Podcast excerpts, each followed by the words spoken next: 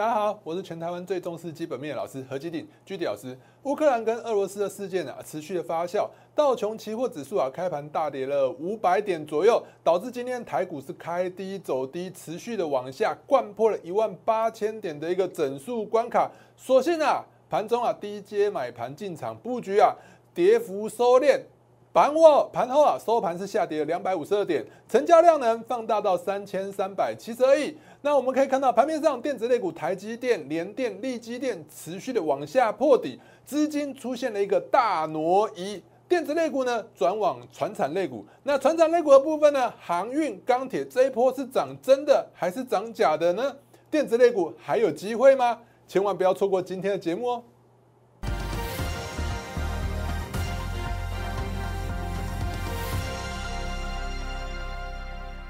各位亲爱的投资朋友们，大家好，欢迎收看今天的股市航海王。在开始之前呢，一样按照惯例，先给大家看一下我给大家的盘前、盘后资讯。来，盘前资讯的部分啊，早上啊，我跟大家讲，你看一下，我有分成什么国际股市写在这边，大盘解析我都有写在这边。那最后呢，我还会有每一天都会有一个最重要的一个摘减，就是如果你不想看那么多字的话，你可以直接看最后一句，就是有这个指指标的这一句，有没有？台股就是会震荡走高，任何的利空啊，可能都是绝佳的买点。那如果你有仔细看一下我这边盘中写给大家文字的话，你会发现哦，我真的自己都佩服我自己怎么那么的神呢？你看一下今天啊，我说什么？台股啊，开盘难免受到国际情势的影响，开盘可能会有逾百点以上的跌幅，盘中向上拉的几率很高。所以呢，我们来看一下这边。开盘开低逾百点以上的跌幅，盘中这边这是中间一半吧？哎，对不起哦，我们可以看到这边这边可以说是中间的一半吧？这边来这边电脑有点怪怪的，这边是不是中间的一半？我是不是说盘中会怎样向上拉高？盘中向上拉高，有没有看到盘中就开始向上拉高的几率比较高？所以呢，今天的台股啊，其实啊。下跌之后往上拉一个比较长的一个下影线，甚至都有可能是一个不错的一个进场机会。再我们给大家看一下，哎，除了大盘的分析之外，我早上的盘前资讯啊，还要给大家一些大家看一些热门的类股的部分。热门的类股的部分呢，早上我跟大家讲汉语博嘛，汉语博的部分今天呢还有公布一些就是营收的讯息，营收表现也不错，但是呢，因为它过去的股价。都是比较震荡，所以呢，我建议大家营收获利不错，但是不要急着进场。我说，建议你以什么中长期的角度去投资啊。所以你会发现，今天的汉语博五四六九的汉语博，汉语博的部分来，啊，汉语博的部分呢，你看一下，只有小涨而已，对不对？但是其实今天表现算是不错了。因为呢，大盘是跌的蛮惨的啊。今天汉语博还能维持在相对高点。其实如果你手上有这档股票的话，我建议啊，还是持续报了就好，这是表现相对的强势。另外呢，我也跟大家讲说，群创友达彩金啊，我觉得震荡向上涨的几率比较高啦。那只是说，如果说你手上啊，如果说有没有任何你觉得更好的标的的话，我建议什么？没有更好的标的，就建议续报吧。因为其实。因为面板类股，它从去年四到七月份那一波大涨完之后啊，因为筹码是比较凌乱，我一直跟大家讲过，我在节目啊，其实讲过好多次了。因为面板类股的部分啊，因为筹码比较凌乱，筹码比较凌乱的话，其实啊，它要震荡才会走高，所以你不用太急着进场去做追价。另外呢，我也跟大家讲什么，像宏康的部分，三五八七的部分啊，我认为啊，它短线上啊还是蛮有机会，可以就是持续的留意。我们可以看到三五八七的部分。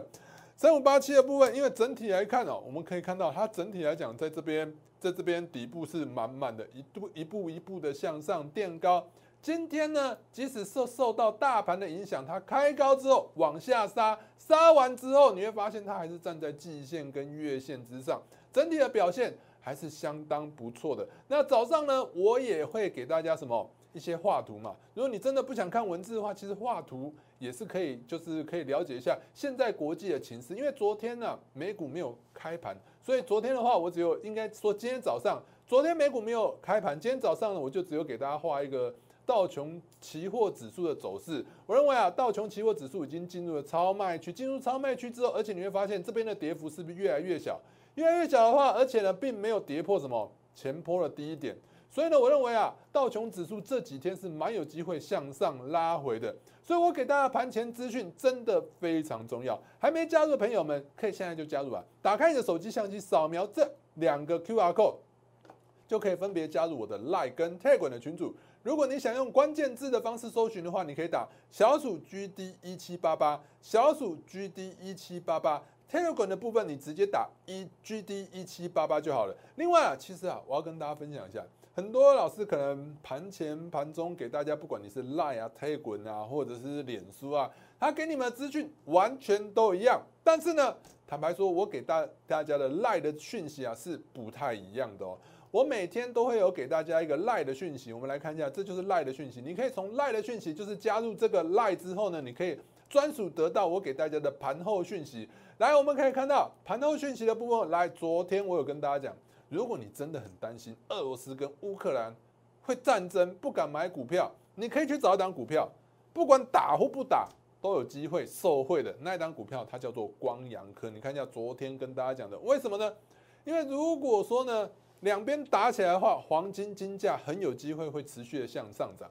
金价持续向上涨的话，光阳科它本身有没有？他做我这边有写了做什么贵金属回收的。手上的黄金库库存呢就会受贿，所以呢，如果打起来的话呢，它就是相关的受贿类股。那如果不打的话呢，其实光阳科它的金属啊，除了回收之外，它有做一些半导体上游的一些就是靶材的一个部分。它的靶材的部分也打入了什么台积电，我这边也写的很清楚，有没有打入了台积电？而且占它整体的营收比重是越来越高，所以打或不打。都受贿，所以我们来看一下今天的光阳科有没有？昨天我在赖群组上面直接就写给大家的哦，光阳科今天看一下啊，它今天可以说是啊哦，万绿丛中一点红啊，哦，光阳科的部分来，今天有没有逆势收高，开盘下跌马上就收上来了，对不对？而且呢，这走势是非常的漂亮，有没有看到？它是站稳了所有的季线跟月线，应该站在所有均线之上，而且突破了什么？它之前的压力线是在哪里？大概是在五十二块附近。五十二块附近突破之后，今天呢不为大盘的下跌，继续向上走高。所以呢，我觉得短线上呢，它还蛮有机会挑战这边的高点的。但是过去它的股性也是稍微差一点点，所以这几天如果有震荡的话，大家可以再考虑看要不要先把这个光阳科啊放到你自己的口袋名单。如果说震荡不跌呢，哎，就可以考虑就是在最适当的时机进场去买进。所以呢，你看一下，另外呢，我早这应该说昨天的收盘，这是昨天的收盘有没有？昨天的收盘哦。昨天收盘我也跟大家讲，航运类股的占比越来越高，所以我觉得航运类股啊有机会重返荣耀。所以你现在如果手上还有航运类股的话，比如说长荣、阳明、万海，我也建议啊不用太急着出场，因为最近来讲资金有转往航运类股的味道。航运类股呢占大盘的比重，资金比重是越来越高，今天也在三十四、三十五。甚至三十左右，三十到三十五左右，所以我觉得航运类股是越来越值得大家去做一个注意的。好，那我们刚刚跟大家讲，所以呢，我给大家盘前资讯啊，还有盘后的资讯啊，包含在什么 Line 跟 Telegram 的群组部分，都建议大家加一下。好，另外我们给大家的一个 YouTube 还有脸书的频道，也千万不要忘记做订阅。打开你的手机相机，扫描这两个 QR code 就可以直接加入我的脸书频道，还有 YouTube YouTube 的频道。来。在开始的时候呢，来先跟大家讲一下盘势啊。最近盘势其实我不用我讲了，我觉得你如果有在注意股票的话，因为大家都知道是俄罗斯跟乌克兰的问题嘛。那讲来讲去，好像每一台都变成就是战争专家。我这边就是不讲战争的啦，因为其实我们主要的目的就是想要告诉大家，跟大家分享要怎样投资才会赚钱嘛。那重点是什么？这个利空事件出来之后呢？对我们的股票、对金融市场有什么影响呢？来，在第一个影响就是信心的问题，就是每天大概一下要打一下不打，一下要打一下不打，对不对？那所以呢，就造成股票跌涨、跌涨、跌涨。那很明显，我最近一直跟大家讲，我给大大盘下一个结论是什么？震荡走高。所以呢，大盘是不是就持续的震荡之后呢，慢慢又垫高？你觉得它要跌，它就是不会跌。对不对？你觉得它要跌，你要卖出，它就涨起来。有没有？今天尾盘是不是就拉高收起来了？对不对？那今天呢，虽然说是跌破了一万八千点的整数关卡，但是尾盘有出量向上拉回来，那就代表说有低阶的买盘出来了。这这个利空的事件呢，慢慢已经反应快要完毕了。大家去思考一下哈，他去思考就是说，股票跟金融市场，说真的，俄罗斯打不打，跟股票到底有什么关系？最主要还是投资人的信心的关系嘛。大家去思考一下，会很害怕战争的投资人可能。都在今天的消息公布之后呢，已经卖出持股了。所以即使后续真的打起来了，我认为股市啊继续下跌的几率啊也蛮低的。甚至啊，如果真的打起来，反而会向上涨啊。我坦白说会这样子。那对国际金融市场，对整个盘面上呢，乌乌俄罗斯跟乌克兰的问题到底有什么影响？我觉得最重要影响是什么？就是原物料嘛。其实我们可以看到。欧洲的部分啊，欧洲它所需要的石油跟天然气啊，有三成都来自于俄罗斯，有没有？欧洲的石油二十九趴是来自于俄罗斯，天然气有二三趴是来自于俄罗斯。那你再加上了其他，比如说像俄罗斯跟乌克兰有什么很多的，比如说像小麦啊，有没有？乌克兰的小麦排行什么？出口排行全球第五。那俄罗斯呢？小麦是全球第一出口大国。那如果两边打起来，出口不就是会减少吗？减少价格就会向上涨，价格向上涨呢？诶，最近大家有没有想过，为什么要升息啊？因为物价向上涨，物价向上涨啊，所以要升息。所以升息的情况之下，资金慢慢的紧缩、紧缩、紧缩，那市场就缺乏资金的动能，股票就很难向上涨嘛。对不对？好，所以呢，最近你会发现啊，因为升息啊，因为乌克兰跟俄罗斯之间的战争关系，升息的预期是越来越高。所以盘面上啊，你会发现类股族群里头啊，科技类股走势是比较弱的。我们从美国、从台湾都可以这样这样子发现，这整体的状况是这样的。我们可以看到，上面是道琼指数，下面是纳斯达克指数。你会发现道琼指数呢就在哪里？就是这样子区间震荡，大幅度的区间震荡。可是呢？纳斯达克指数，如果你把这一条线画出来的话，你会发现跌破之后反弹无力，就在这边。那这一条线不就是所谓的压力线吗？这一条线就是所谓的压力线嘛。也就是说，科技类股走势比较弱啊。为什么？因为过去来讲啊，科技类股因为有市场的预期，市场觉得你很好很棒，iPhone 十、十一、十二一直出，你就觉得高科技产品很有题材，很有想象空间，所以所有的投资人啊。大部分投资人都比较喜欢投资什么科技类股，所以科技类股啊，其实涨幅已经过高了。涨幅过高的情况之下，它的值利率相对来讲就比较低。所以呢，如果升息升上的话，那相对来讲科技类股就没有价值嘛，没有价值啊。所以你会发现，不管是美国、台湾盘面上呢，科技类股都走势会比较弱。那其实啊，很多老师都是专做科技类股。其实我认为啊。就是盘面上抢什么就做什么吧，其实你也不用去分科技股还是什么，就是传产类股嘛。其实就是说盘面上资金在哪里啊？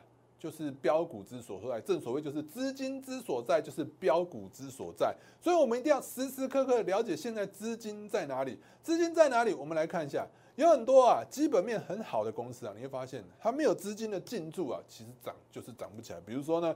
前一阵子啊，二三三台积电嘛，大家都在讲嘛，在这一段的时候，每一个人都在喊解套解套，大家很开心，很多老师都在喊。那是那一阵子啊，就是在一月份的时候，这一波上涨，台积电从六百二十五一路向上涨，涨到六百七十五。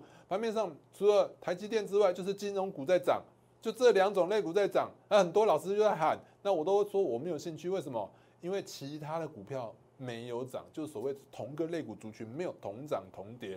你看台积电后来果然就往下跌了。我们看一下，在一月份的时候，台积电上涨的情况之下呢，联电真的就没有涨了。我们可以看到二三零三的联电的部分，在一月份的时候有没有？在一月份的时候，很多人很看好啊。那时候台积电一路向上涨啊，你会发现啊，联电都涨不上去啊。所以你看它就一路破底，破到今天都还在破底啊，对不对？还有很多人啊，之前就是刚上市很看好啊，一路看好什么利基电啊，你看一下。一月份、十二月底、一月份呢，台积电在大涨的时候，利基电还持续的一直在破底、破底、破底、破底，这就是同一个类股族群，没有同涨同跌。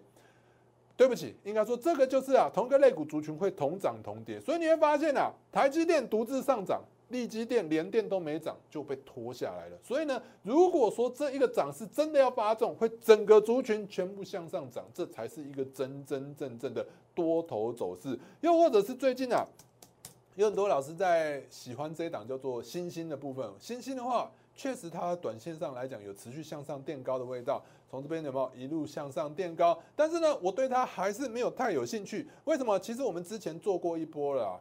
在去年的时候，我们做过这一波，在这边高点我们出掉了，出掉以后它果然向下跌。那时候我们出掉的理由就是因为同一个类股族群会同涨同跌啦。但是你如果发现没有同涨的时候，就是有问题了。所以那个时候新兴向上涨，但是南电跟锦硕都没有涨。所以我们来看一下南电的跟锦硕的部分，新兴持续向上涨，南电是不是没有涨？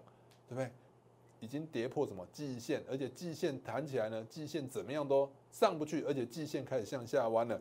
再看到紧缩的部分呢，紧缩是不是也是一样，持续的往下弯，一路的往下跌？所以 A B F 窄板的族群呢，哎，就是走弱。所以我一直跟大家讲，同一个类股族群要同涨同跌。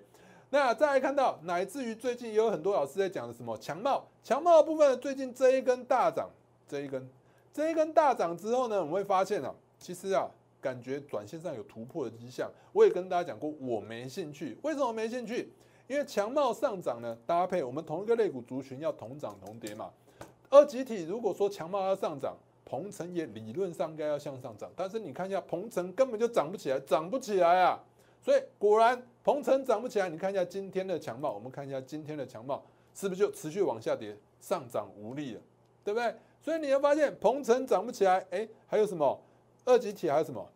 五四二五的台半的部分是不是也持续的往下跌？对，所以同一个类股族群，你要同涨同跌一起去看待。还有最近其实还有一档股票叫做光照，其实光照你如果从这边去看的话，其实以基本面跟技术面来看都是非常漂亮的。你看一下，以技术面先来看一下技术面，技术面在这边第一个底，第二个底，这边还有拉一个长的下影线，而且还带量，代表低档有人承接。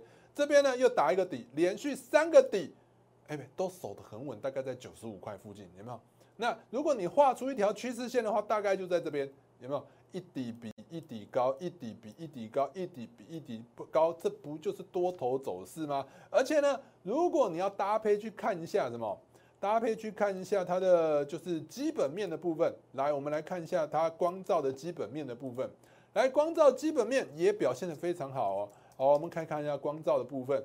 光照的部分基本面来，我就说我最重视基本面。你看营收是持续的向上垫高，你不要看那么久，看近三年好了，好不好？有没有看到营收是持续的向上垫高？看得出来吧？对不对？那获利的部分呢？哎，这一年获利也是持续向上。那这一季呢？去年第二季是因为它有业外收入啊，因为他自己跑去投资啊，跑去投资股票，结果赔钱了，所以呢，业外收入造成他赔钱。赔钱了之后呢，隔隔一季你会发现。认列损失之后呢，哎，EPS 就回稳了，所以它基本面的部分，就是本业的部分，其实是一路的向上，而且呢，技术面呢表现也非常好。刚刚讲了，底部一路一路的向上垫高，但是呢，你会发现到今天为止呢，哎，涨不起来，就涨起来一点点就开始往下跌了，又跌破了一百块的整数关卡。为什么涨不上去？最主要我就跟大家讲，同一个类股族群要同涨同跌哦。最近来讲呢，那个。光照是做什么的？半导体上游光照嘛，对不对？那你会发现最近半导体上游很多类股都涨不起来，比如说像星云的部分，我们之前有做过星云嘛，我们做过这一段，我们做的是这一段。你看涨上来之后，我们在这边一百块附近把它除掉，除掉之后它果然一路往下跌，对不对？上半导体上游嘛，对不对？好，再来还有一个很有名的三幅画的部分，三幅画是不是也涨不上去，也持续的好像要往下跌哦，对不对？好，表现最强的是中沙了。中沙的话，你看那一根大涨之后，今天也是开始往下跌。所以呢，同一个类股族群一定要同涨同跌，这就是你要找股票第一个最重要的观念。第二个什么观念？你找到股票之后，你还要能重压布局，你才会大赚。你没有办法重压布局，坦白说，你根本赚不到钱。我一直跟大家强调一件事情啊，一档好的股票你不敢买，或者是。哦，你买了以后就只有买了，哎，比如说买了十十万块买了一张，比如说你有一百万，你买了十万块，对不对？连涨四根涨停板，连涨四根涨停板，十万块涨四根，不就是四万而已？一百万之于四万，你用一百万投资了十万，赚四万，你这样子不也不就赚四趴而已嘛？那不要说你万一你你有这十万，对不对？买了四根涨停板的，那你其他的九十万会不会不小心买到有跌的股票？你这样 balance 下来，实际上还是赔的嘛，对不对？所以有很多老师啊，带会员都怎么带啊？一天给你两档股票，一天给你三档股票，每天都有不，每天都有股票，每天都不奇怪。我告诉大家一个很重要的观念啊，你每天都有两三档标股，其实啊，大家都可以做老师，每一个人都是老师。为什么？因为你一天两档，对不对？一个礼拜五天，对不对？一个礼拜就叫十档，那一个月不就叫四十档吗？四十档你还能找不到几档标股吗？那我也真的 I fool you 了啦，好不好？所以呢，你要投资股票，你一定要怎么样？火力全开，要重压布局啊！其实啊，你看一下我们重压布局的名单啊，就跟着我刚跟大家讲的，什么类股涨的时候，我们就做什么事情，然后我们持续的较劲。你有没有看到？你第一波来讲，你看一下预预创预创那一波，我们为什么做预创？元宇宙嘛。对不对？元宇宙，你看一下那一波呢？元宇宙大涨，我们赚了多少？一百二十二趴，叫了几次？叫了七次，叫七次是不是就重压？我刚刚讲你有一百万，对不对？你跟着我做，叫七次，叫七次，你每次买十万，好不好？是不是也七十万？那你更别提，你每次买二十万，你都重压了，对不对？那之后有什么电子标签的元泰啊？还有什么电池的利凯啊？也是一样，叫了四次，你看一下，我们赚了四十七趴，而且呢？我们的豫创、利凯都是扎扎实实获利了结，获利放口袋喽。好，再来呢，星云的部分呢也一样啊，我们也是扎扎实实叫了几次，我们叫了七次，赚了三十三趴。星云那一波有没有赚了三十三趴？我们也是获利了结出场了。那这一次呢？哎，坦白说我们还没出啊。昨天我就跟大家讲，昨天大跌啊，昨天长荣行大跌了七八趴，我们也还没出啊。今天。航运类股表现最强的是不是只有一档在涨？那一档叫什么名字？叫长荣行。大家可以看一下，长荣行其实我年前年后持续帮大家推荐的。二月八号有没有？那时候有没有就持续跟大家讲了？二月九号也持续跟大家讲了。到今天呢？哦，昨天有一些就是会员粉丝问我说：“哎，老师，你看你的长荣行赔钱，我们没有赔钱呢。哎，我们主要的部位在在三十块以下，我们大部位这条线你画出来。”好不好？我们大部位都在这边以下，这边以下才是我们的部位。涨到今天为止，即使是昨天跌了七八趴，我们还是赚钱，我们是获利爆老啊，对不对？好，所以呢，今天你会发现最强势的是不是就是长荣行？那其实我们为什么看好长荣行？就是整个那个国际旅游的题材嘛，对不对？国际旅游的题材啊，就带动了长荣行，还有一些旅行业者都涨起来了，对不对？那我们可以看到长荣行今天是表现最强，几乎啊可以是要收起来，就有有什么？它有那个意图，有那个企图要突破昨天的那根黑棒。那在华航的部分就表现比较弱。你看一下，如果你跟着我做的话，没错，你过年前、过年后，对不对？你看到我在介绍航空类股的时候，不管是长荣航、华航，你买哪一档股票，坦白说啊，你都赚钱。但也许你自己不买啊，你不小心买到什么？你不小心买到华航，结果你看。今天你就头痛痛了，对不对？好，所以呢，你如果跟着我做的话，我们就会持续的布局在哪里？长荣行的部分。而且现在股票很难挑，你自己看一下盘面上，今天有几档股票在涨涨啊？今天没有几档，我今天盘中在统计啊，对不对？全个上市贵公司几千档股票，只有一百零四档股票在涨，那你说这个趋势不是来真的吗？就是来真的嘛？那你再搭配看一下，长荣今天有没有看到一个很长的一个下影线？长荣一个很长的下影线代表什么？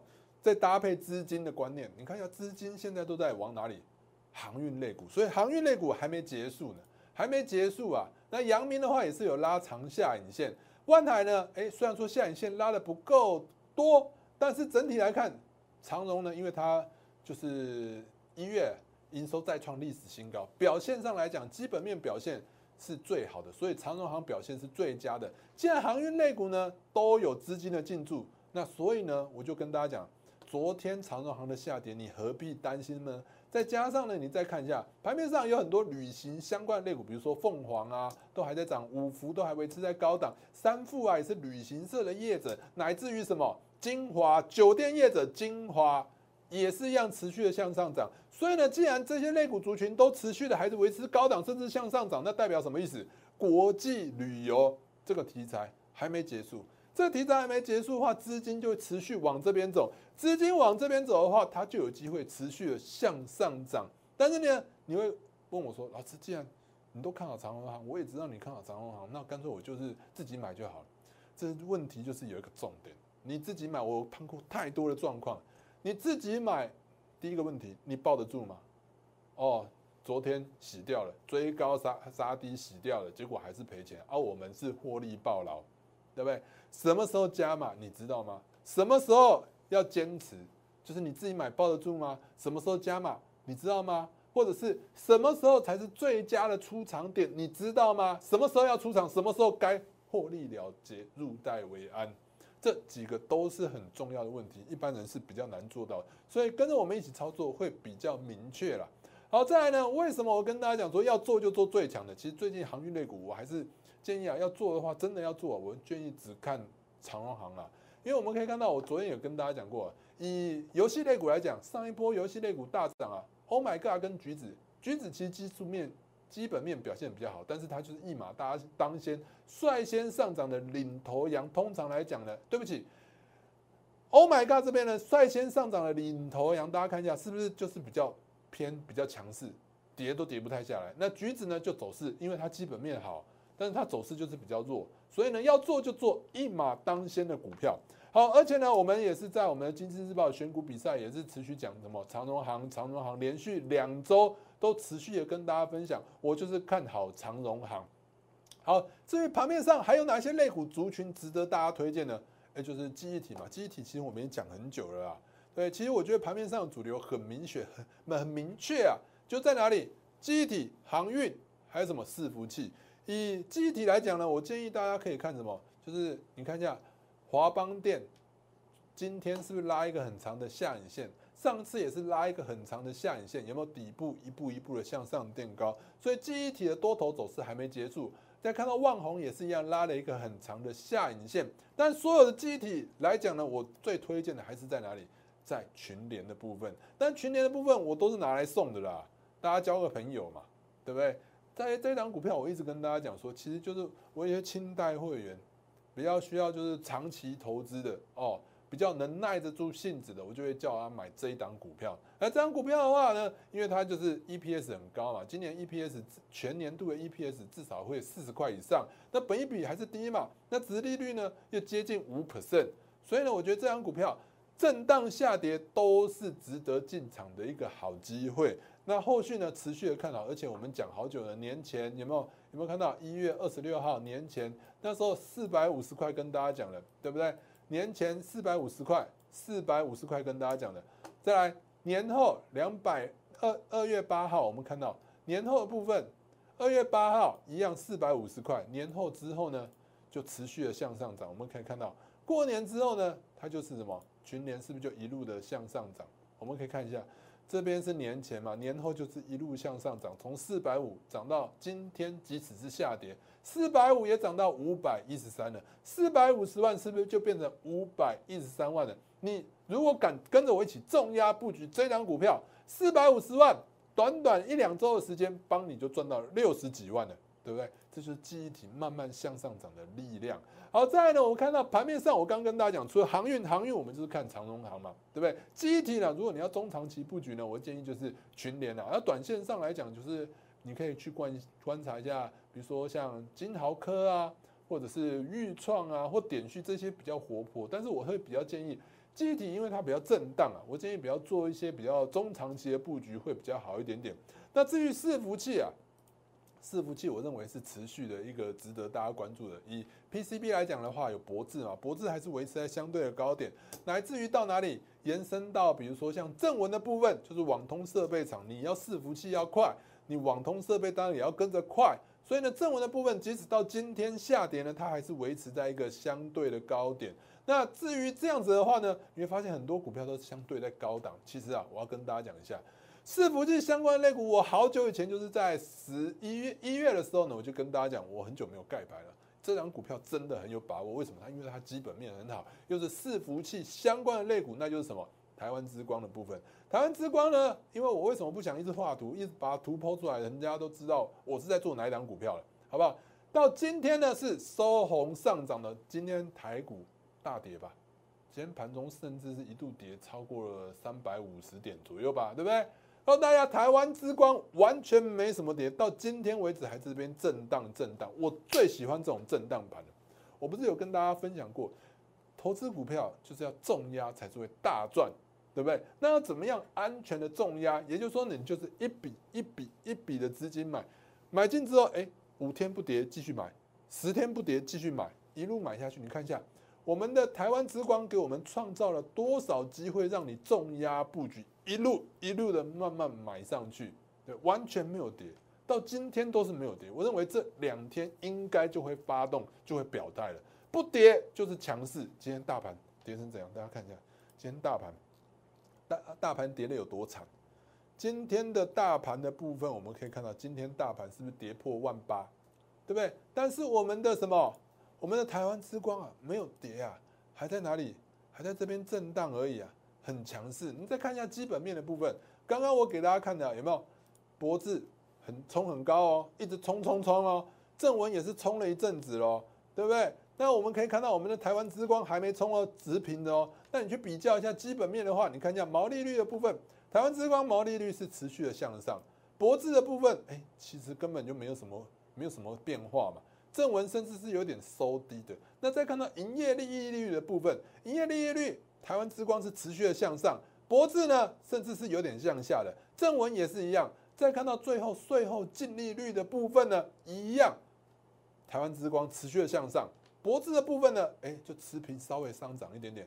正文还有向下的味道，所以呢，我认为台湾之光这两天就有可能会发动向上。错过前几次进场布局的这几天，就是最好的机会，应该是明天喽。好，所以呢，其实盘面上很多老师都跟你讲，他绩效多好多好，真的能拿出的绩效的有几个？我们就是拿一个拿得出来。我们是上一季经济日报选股比赛的冠军得主，上一季我们创造了六十五趴的获利。好，再来呢，我们可以看到这一季呢，这一季的比赛，我们可以看到这一季的比赛冠军呢，我们可以看到还是我。这一季的比赛冠军次数最多的。还是我，你看一月九号冠军，二月六号冠军也是我，二月二十号冠军也是我，六周的比赛有三周的周冠军是我，得冠军次数最多的人就是我。好，这就是证明什么专业跟实力嘛。所以你想要跟我一起重压布局台湾之光，或者是你不知道长荣行有什么精准的进场点或出场点，让我带你一起去操作吧。我们就专心做好几档股票，绝对会怎样？比起你。东买一点，西买一点，来的更赚更多。好，所以呢，我会提供什么精准加码、重压布局的点位，震荡呢，我也跟你讲，不用担心，我们而且是有进有出。刚刚的表格都给大家看过了，所以想要跟我们一起重压布局长航或者是台湾之光的投资朋友，可以透过下面的电话或透过旁边的 line 来直接跟我们联系。今天的节目就到这边，我们下次见。立即拨打我们的专线零八零零六六八零八五。零八零零六六八零八五摩尔证券投顾陈彦荣分析师，本公司经主管机关核准之营业执照字号为一一零金管投顾新字第零二六号。新贵股票登录条件较上市贵股票宽松，且无每日涨跌幅限制。投资人应审慎评估是否适合投资。本公司与所推介分析之个别有价证券无不当之财务利益关系。本节目资料仅供参考，投资人应独立判断、审慎评估并自负投资风险。